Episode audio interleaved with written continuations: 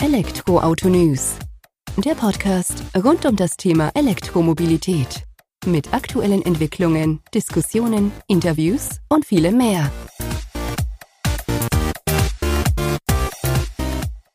Servus und herzlich willkommen bei einer neuen Folge des Elektroautonews.net Podcast. Ich bin Sebastian und freue mich, dass du diese Woche wieder eingeschaltet hast, wenn es rund um das Thema E-Mobilität geht. In der aktuellen Folge habe ich Thomas Biersack zu Gast, der für den ADAC mit dem Polestar 2 unterwegs war. Aber nicht irgendwohin, sondern auf dem Weg in den Skiurlaub oder Skiausflug, wie er es genannt hat. Von München aus ging es gut, oder nahe München ging es gut, 250 Kilometer nach Österreich, nach Montafon, zu einer Skistation, wo er dann unbedingt einen Tag auf der Piste verbringen wollte. Anders dafür, warum er mit dem Polestar 2 unterwegs war, war die Tatsache, dass an der Skistation mittlerweile 50 Wallboxen vorhanden sind oder aufgebaut wurden in der dortigen Tiefgarage in erster Premiumlage sozusagen, wo man einfach ganz entspannt reinfahren kann, Strome anstöpseln, am Abend wieder mit vollem Akku idealerweise raus. Zumindest beim Fahrzeug, der eigene körperliche Akku wird natürlich ein bisschen leer sein, wenn man den ganzen Tag auf der Piste unterwegs war. Wie das Ganze vonstatten gegangen ist, wie es der Polestar 2 auch auf der Fahrt dorthin geschlagen hat, auch in puncto Gepäck, das erzählt uns Thomas jetzt hier für den elektroautonews.net Podcast. Servus Thomas, vielen Dank, dass du dir Zeit nimmst, dass wir uns heute ein wenig über deinen Ausflug mit dem Polestar 2 in den ja, kurzen Skiurlaub, nennen es mal, ähm, berichtest. Bevor wir da eintauchen, stell dich doch einfach mal kurz unseren Hörer, Hörerinnen vor, damit wir wissen, wen wir da auf der anderen Seite des Mikrofons haben. Vielen Dank, Sebastian. Es freut mich auch, dass ich äh, hier sein kann. Ich habe tatsächlich äh, mir überlegt, ob ich denn mit einem E-Auto in den kurzen Skiurlaub fahren kann. Ähm, ich habe das Ganze gemacht, weil ich äh, ursprünglich beim ADAC äh, lange Zeit gearbeitet habe als Redakteur für den ADAC Skiatlas und bin natürlich begeisterter Skifahrer und in den letzten Jahren auch zum begeisterten E-Autofahrer geworden und dann äh, habe ich noch gehört, dass es mittlerweile Ladestationen an den Talstationen gibt, der Skigebiete.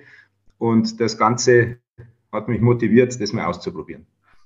Sehr schön. Und so wie du ja im Vorgespräch auch erzählt hast, sitzt du ja quasi in der Quelle. Du konntest aus eurem Leasingprogramm den Polestar 2 sozusagen als Testfahrzeug auswählen und hast dich dann entschieden, ähm, wohin zu fahren. Also wo sollte deine Reise hingehen und wie war so der Ablauf? Also was war der Plan vorab? Ja, ich habe über eine Anzeige äh, mitbekommen, dass im Montafon in Vorarlberg in Österreich äh, eine neue Seilbahnstation gebaut wurde. Sehr modern sollte die sein und die hatte tatsächlich oder die, die sollte 50 äh, Wallboxen in der Tiefgarage verbaut haben. Und dann dachte ich mir, das muss ich mir ansehen, zumal natürlich dann bei Ankunft die Chance bestand, gleich wieder laden zu können und dann am Abend nach dem Skifahren wieder mobil zu sein. Also soll es ja auch sein, dass man dann quasi laden kann, wenn das Auto steht sozusagen. Und was gibt es für eine bessere Zeit, als wenn du auf der Piste unterwegs bist? Absolut, ja. Also das muss natürlich ineinander greifen, weil man äh, mit einem E-Auto nicht über drei äh, Ladestops äh, zum Skifahren fahren kann, um dann vielleicht erst am Nachmittag äh, auf die Piste zu kommen. Ähm, das sollte schon etwas ineinander greifen. Und das Ganze habe ich schon auf kürzeren Strecken probiert, aber bis ins Montafon sind es von mir äh, zu Hause ziemlich genau 250 Kilometer. Und das ist dann schon eine Ansage, wenn man weiß, die Strecke geht fast ausschließlich über die Autobahn.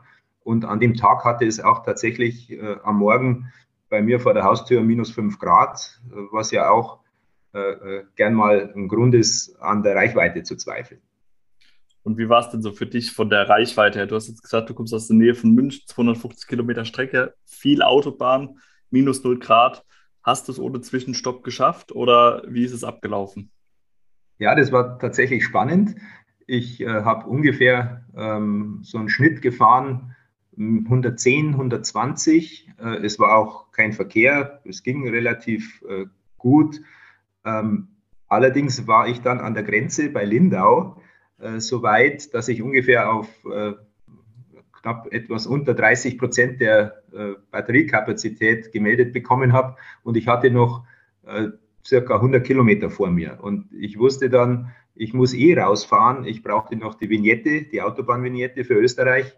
Und direkt an der Grenzstation äh, Bodensee Lindau bin ich dann tatsächlich rausgefahren an der Raststation, habe mich da kurz an den Schnelllader gesteckt und habe mir äh, eine Viertelstunde gegeben für den Vignettenkauf, einen Kaffee zu holen und bin dann tatsächlich eingestiegen und hatte, glaube ich, an die 50 Prozent äh, äh, Kapazität wieder. Und damit war mir klar, das, das geht jetzt auch locker mit einem Tempo, das dann auch angepasst ist und ich musste da nicht mehr durch das Rheintal mehr oder weniger reinschleichen.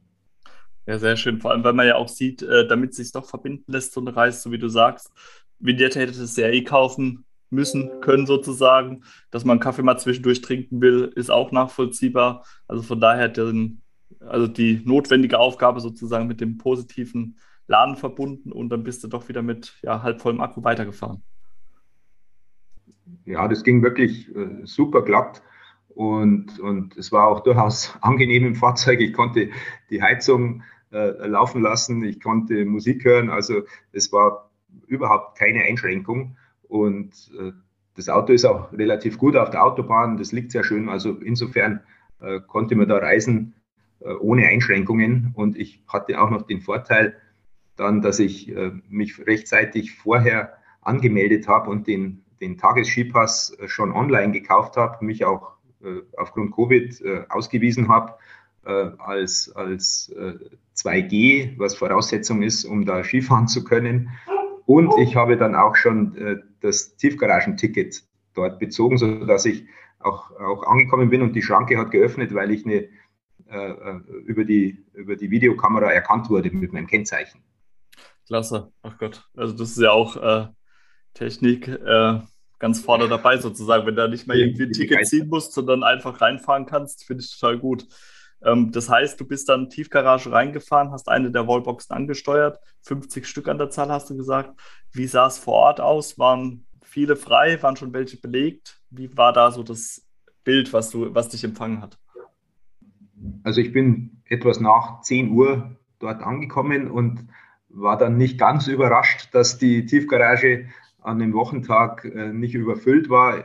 Es waren tatsächlich außer mir noch drei andere äh, E-Autos in der Garage gestanden und war natürlich Platz ohne Ende.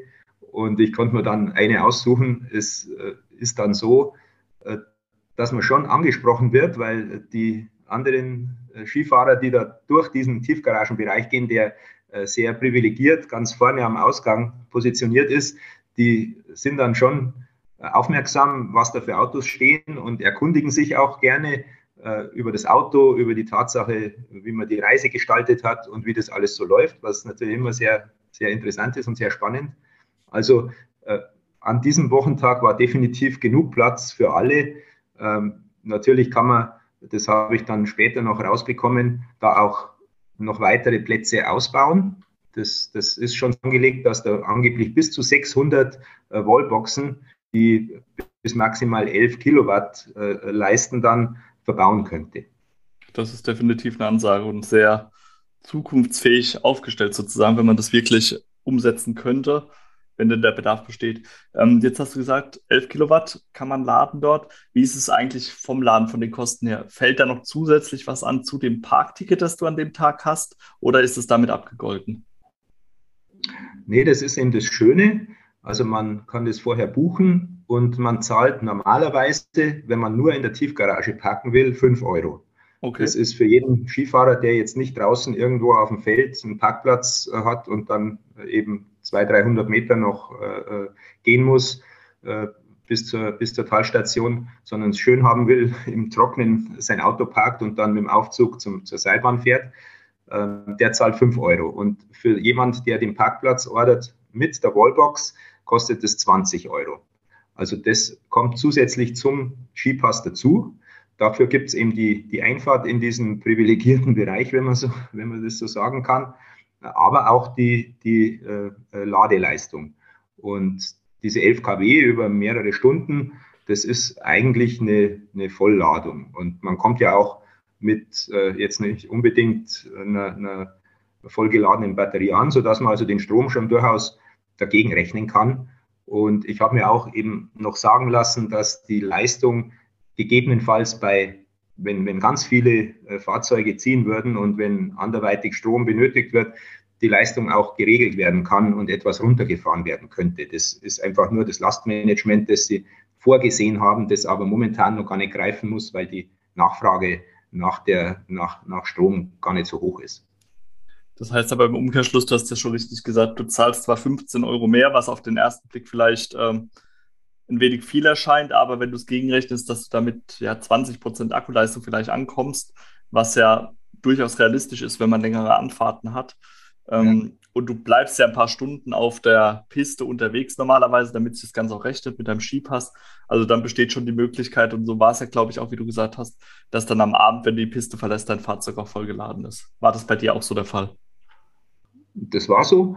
Ich bin dann tatsächlich mit einem vollgeladenen Auto am, am Abend, ich hatte um, bis, bis tatsächlich auch bis 4 Uhr die Möglichkeit, dann Ski zu fahren und, und habe dann anschließend noch äh, mir eine kleine Brotzeit gegönnt und in diesem Silvretta Park heißt diese Anlage, die Talstation mit einer kleinen Markthalle und, und sagen wir, relativ äh, moderner Ausstattung noch ein bisschen umgesehen. Und dann bin ich, glaube ich, um kurz vor fünf äh, rausgefahren und da war äh, der Polestar dann knallvoll.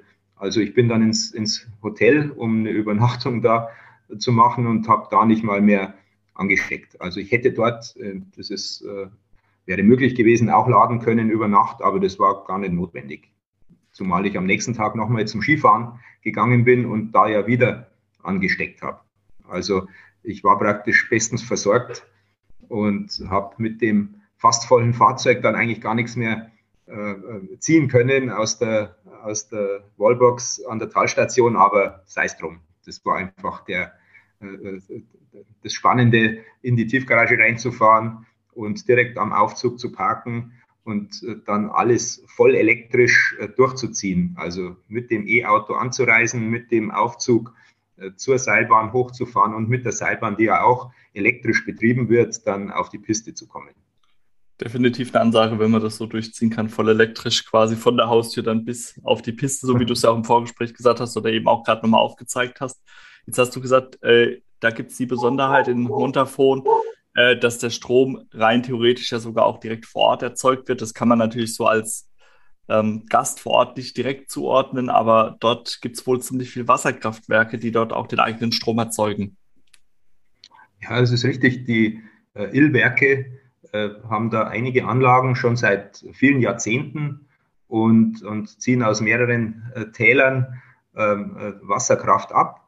Und äh, das Ganze trägt natürlich dazu bei, dass man den Eindruck schon bekommt, dass hier Strom erzeugt wird, der dann auch gleich sinnvoll verwendet wird und, und die, die Energienutzung in dem Tal, in, in der Region praktisch vernünftig macht. Und, und da habe ich mich kurz unterhalten mit dem, mit dem Betriebsleiter ähm, und der hat mir eben bestätigt, dass die den Strom ziehen, der aus der Region kommen soll. Natürlich wird der über den Strommix äh, nicht, nicht direkt so äh, geliefert, wie man sich das vorstellt, aus dem, aus dem Kraftwerk direkt an die Seilbahn. Klar. Aber die, äh, der, Grund, der Grundsatz äh, ist tatsächlich so. Also es wird auf jeden Fall grüner Strom verwendet, das kann man festhalten. Ja, also da ist auch, genau, da ist diese Silvetta Montafon Seilbahn wohl sehr bedacht drauf, ohne das Wort äh, nachhaltig irgendwie anzuführen. Das finde ich auch sehr sympathisch. Ähm, bemühen Sie sich schon, äh, möglichst äh, sinnvoll mit den, mit den Ressourcen umzugehen, was ja beim, beim Skilauf äh, oftmals auch in Frage gestellt wird. Und da sind die schon sich sehr bewusst und, und versuchen da eben neue Wege anzugehen. Und es ist ja auch so, dass die, ich habe mir dann auch ein bisschen umgehört und umgesehen, dass die Tatsache, dass jemand 50 äh, Wallboxen mit, äh, mit einer Option auf mehr äh, schon mal verbaut in seiner, in seiner Tiefgarage, das zeigt ja schon die Richtung und das ist durchaus einzigartig. Also ich kenne keine andere Seilbahn, keine andere Bergbahngesellschaft, die das auch schon so weit hat. Da stehen möglicherweise ein oder zwei Ladestationen irgendwo auf dem Gelände, auf dem Parkplatzgelände. Das ist es aber dann. Also da besteht schon noch viel Nachholbedarf, aber wenn die Nachfrage wächst, wenn die, wenn die äh, E-Autos kommen, und das wird ja so sein, dann wird sich da auch sehr viel tun. Definitiv. Und aber da ist ja schön zu sehen, dass es dann auch Vorreiter gibt, die dann eben nicht nur in Anführungsstrichen Alibi-mäßig diese ein, zwei Ladestationen da irgendwo installieren, sondern konsequent an diesen Weg gehen, das auch, ich sage ja mal, befördern sozusagen, indem sie sagen, es gibt diese Ladeflat dann mit dazu, wenn du dort parkst. Und du hast die Möglichkeit, dass du halt nicht im hintersten Eck mit deinem Fahrzeug stehen musst, sondern du bist ja quasi noch äh, Premiumplatz dann sozusagen, so wie du es genannt hast. Ja, ja absolut. Was uns jetzt natürlich auch noch interessiert, jetzt haben wir es äh, viel über das Laden, die Anreise dorthin gehabt.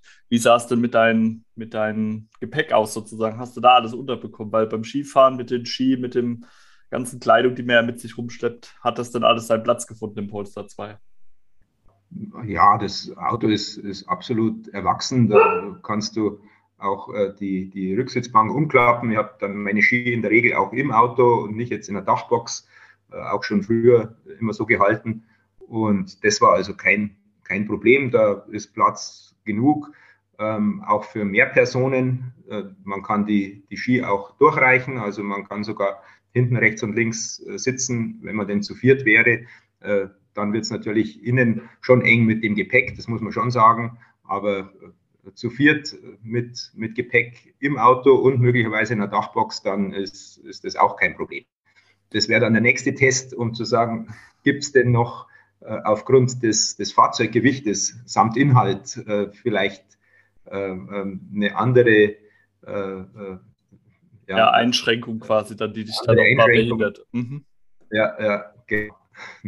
Äh, das sind wir auf jeden Fall auch sehr interessant auf die Erfahrung. Daher erstmal vielen Dank jetzt für die Eindrücke sozusagen. Ich denke, das ist auch für unsere Hörer, Hörerinnen sehr interessant zu sehen, dass man eben auch mit einem E-Auto mit einem wenig Vorbereitung oder sich Gedanken machen, dann doch auch in Skiurlaub oder Skiausflug fahren kann, das Ganze genießt und dann trotzdem wieder mit vollem Akku sowohl, ich sag mal, körperlich erholt dann hoffentlich, als auch äh, mhm. vom E-Auto zurück in die Heimat fahren kann. Ja, ja, das ist wirklich, war absolut äh, zufriedenstellend, äh, war richtig äh, glücklich, dass das so gut geklappt hat.